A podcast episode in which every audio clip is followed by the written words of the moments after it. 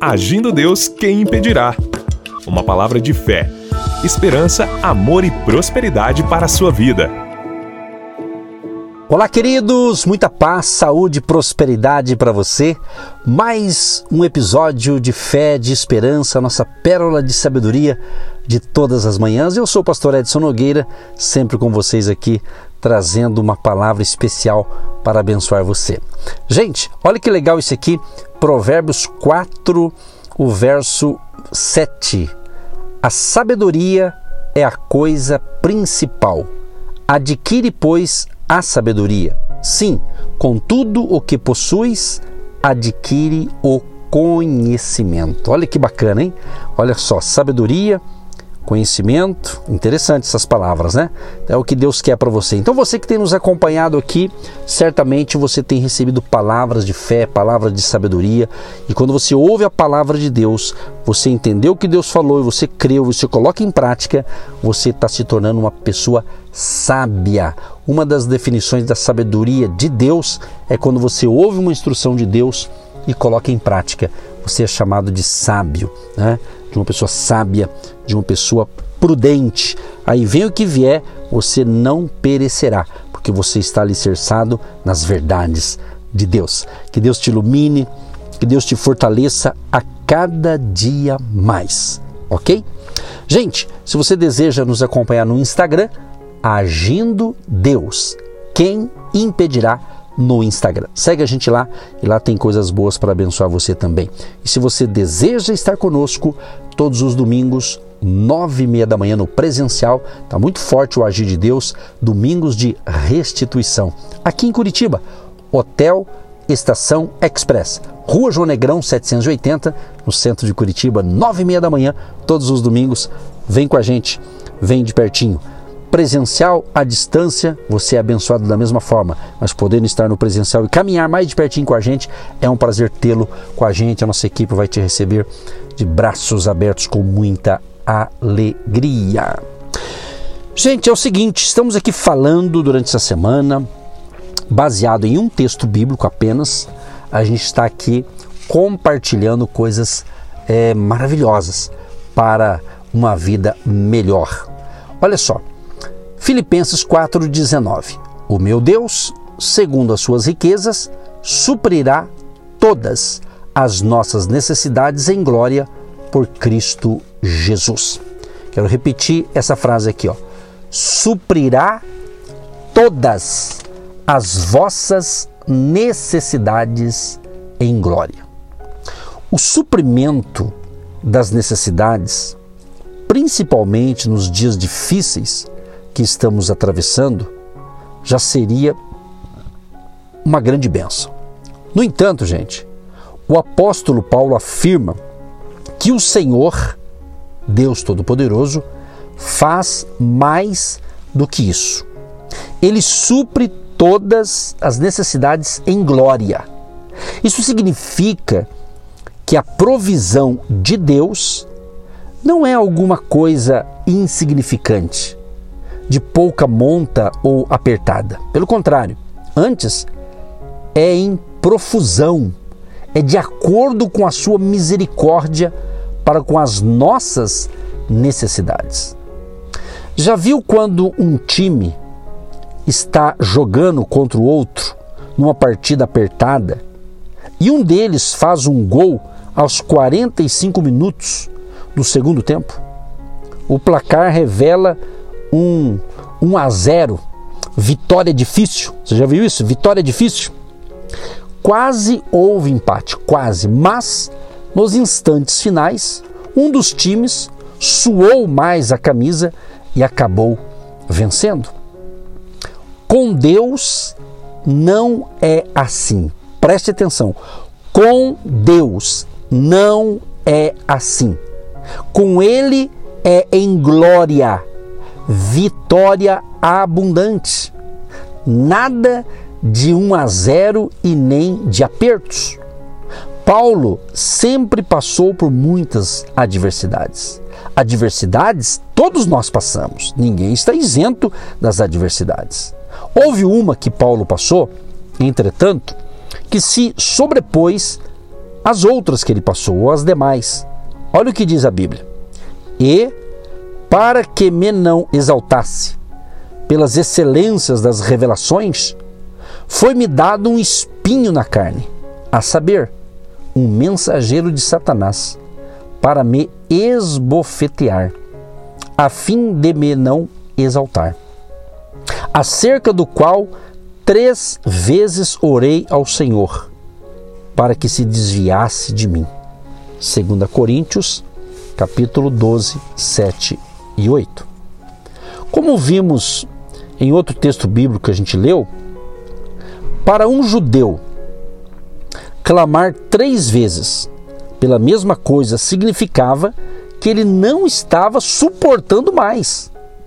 Quando Paulo usou a expressão um mensageiro de Satanás, provavelmente estava se referindo a provações espirituais e também físicas. Espirituais, porque se tratava de um mensageiro de Satanás, e físicas, porque o esbofeteava.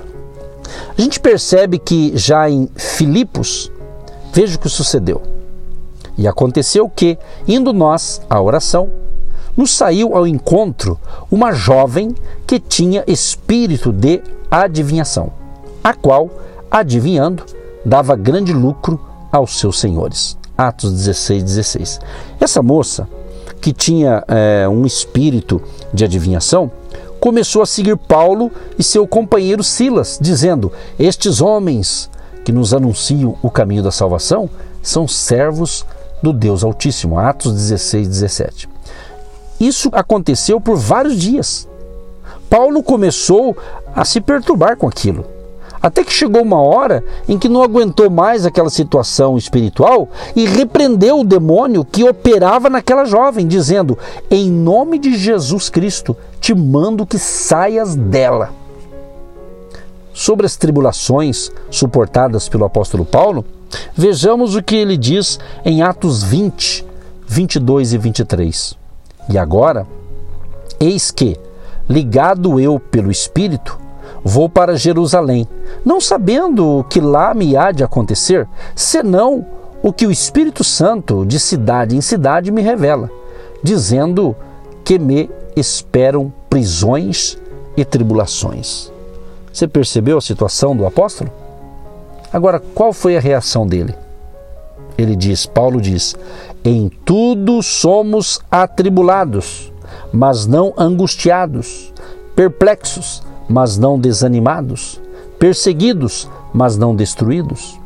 Ele declara em 2 Coríntios 1, 3 e 4: Bendito seja o Deus e Pai do nosso Senhor Jesus Cristo, o Pai das misericórdias e o Deus de toda consolação, que nos consola em toda nossa tribulação, para que também possamos consolar os que estiverem em alguma tribulação com a consolação com que nós mesmos somos consolados por Deus. Por isso afirmo que quando Deus nos dá vitória, não é alguma coisa apertada. Talvez você diga: Meu Deus, quase não consegui, passou perto. Essa é a sua impressão, pois quando o Senhor nos dá uma vitória, ela é grande e gloriosa e serve para ajudar a outros. O Deus que nos consola o faz de tal maneira que podemos consolar os que estão em alguma tribulação. Isso significa, amados, que Ele não opera em nossa vida de maneira limitada ou medíocre, não, mas de forma tão abrangente que somos capazes de ajudar a outras pessoas. Paulo volta a falar sobre suas tribulações e adversidades em 2 Coríntios 7,5. Porque, mesmo quando chegamos à Macedônia, a nossa carne não teve repouso algum. Antes, em tudo fomos atribulados. Por fora, combates, temores por dentro. Isso nos mostra a dimensão do conflito. No nosso interior, no nosso íntimo, havia medo e insegurança. Por fora, tinha de enfrentar combates, ele estava numa situação difícil. Por isso disse: a nossa carne não teve repouso algum, antes em tudo fomos atribulados. Ou seja, a angústia estava chegando e ele sentia que não tinha mais forças. Nessa hora de grande crise, disse: Mas Deus, que consola os abatidos, nos consolou com a vinda de Tito. 2 Coríntios 7,6. Então, amados e queridos, daqui a pouquinho eu quero orar com vocês. Mas olha que interessante. Deus sempre nos dá um escape. Vou repetir. Deus sempre nos dá um escape. Você não ficará nesse estado o tempo inteiro, não. O Deus que consola os abatidos providenciará a saída. Sim, quem sabe ele não usará alguém para bater a sua porta e trazer a solução necessária? Deus que consola os abatidos me enviou Tito, disse Paulo. Ele enviou alguém para consolar Paulo com as seguintes palavras: Os crentes estão alegres. Você foi uma bênção. Sua vida é importante. Ele suprirá todas as suas necessidades em glória. Amados, coloque isso em seu coração. A vitória será algo grande e retumbante Escreva isso, creia nisso, profetiza isso. Por isso que estamos conectados. Por isso que você pegou um apreço, um carinho, um amor pelo nosso ministério.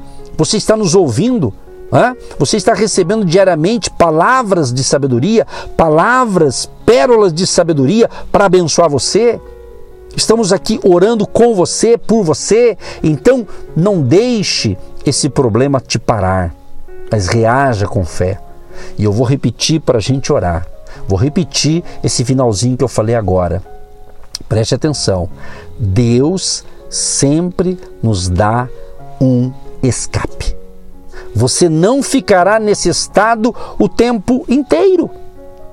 Quem sabe estou falando com alguém que está meio depressivo, desanimado, e achando, ah, eu vou morrer assim, eu vou morrer na miséria, eu vou morrer com essa doença. Pare de falar isso em nome de Jesus. Por isso que você está me ouvindo. Exatamente, para você se reerguer. Eu quero orar agora. Se há algum espírito de Satanás, alguma força maligna que está te oprimindo, eu vou expulsar agora e você vai ser liberto hoje, meu amado e minha amada, em nome de Jesus de Nazaré. Vamos crer, creia. Se creres, verás a glória de Deus. Creia. Então, o Deus que consola os abatidos providenciará a saída que você precisa. Isso mesmo. E quem sabe, quem sabe, ele não usará alguém para bater a sua porta e trazer a solução necessária. Sabe, hoje você vai participar de uma reunião administrativa da sua empresa, do seu negócio. Talvez hoje é o dia de decisões Crê, Deus vai com você, Deus vai te dar sabedoria, vai te dar graça, vai te dar força. Creia, creia que se uma porta está fechando, Deus vai abrir outra porta melhor para você. É isso, isso é fé, isso é esperança, isso é pensar diferente, diferente do que a maioria pensa. Nós pensamos com a mente da fé, com a mente da fé. Paulo diz: eu, nós temos a mente de Cristo. Que Deus te fortaleça, Deus renove as suas forças e te abençoe com essas palavras. Querido Deus e Pai, eu quero te louvar, Senhor, por essas palavras que têm me ajudado muito, que têm me abençoado muito na minha jornada cristã, na minha fé, na minha caminhada contigo, Senhor. Mas sei também que todos que estão me ouvindo também estão sendo abençoados, porque esta palavra está forte, esta palavra tem ajudado a muitos a se reerguerem, a acender a chama do avivamento, a chama da esperança, a chama da fé. Em nome de Jesus, libero o teu favor sobre cada um que me ouve neste momento. Repreendemos o espírito de enfermidade, a doença, a tristeza, a depressão, a, o câncer todo tipo de doença, de enfermidade, até mesmo doenças que as pessoas estão enfrentando na sua emoção, nas suas emoções abaladas. Deus, eu repreendo esse medo, esse susto, essa pessoa que está frustrada, está amedrontada, em nome de Jesus, Pai, libera o teu favor sobre essa pessoa para curá-la, restaurá-la e fortalecer a fé de cada um que me ouve neste momento. Senhor, abençoa aqueles que nos apoiam, orando pela gente e também semeando uma semente financeira, Pai Tu sabes da importância que é de pessoas ajudarem voluntariamente com uma semente de fé. Levanta no dia de hoje homens e mulheres, jovens e crianças, para semearem nosso ministério. Abençoa cada semeador, cada contribuinte. E todos tenham um dia de excelência, paz, saúde e alegria, debaixo da unção do Teu Espírito Santo. Em nome de Jesus. Amém. E graças a Deus. Você que se identifica com o nosso ministério Agindo Deus, quem impedirá? e tem interesse em investir uma oferta missionária em nossa programação, torne-se um agente de Deus e faça parte dessas pessoas de fé que semeiam com fé e vão colher o que semeiam. Anote: Banco do Brasil, agência 1243-2, conta corrente 68630-1. Que Deus prospere a sua vida. Agindo Deus, quem impedirá? De segunda a sexta, uma palavra para abençoar sua vida.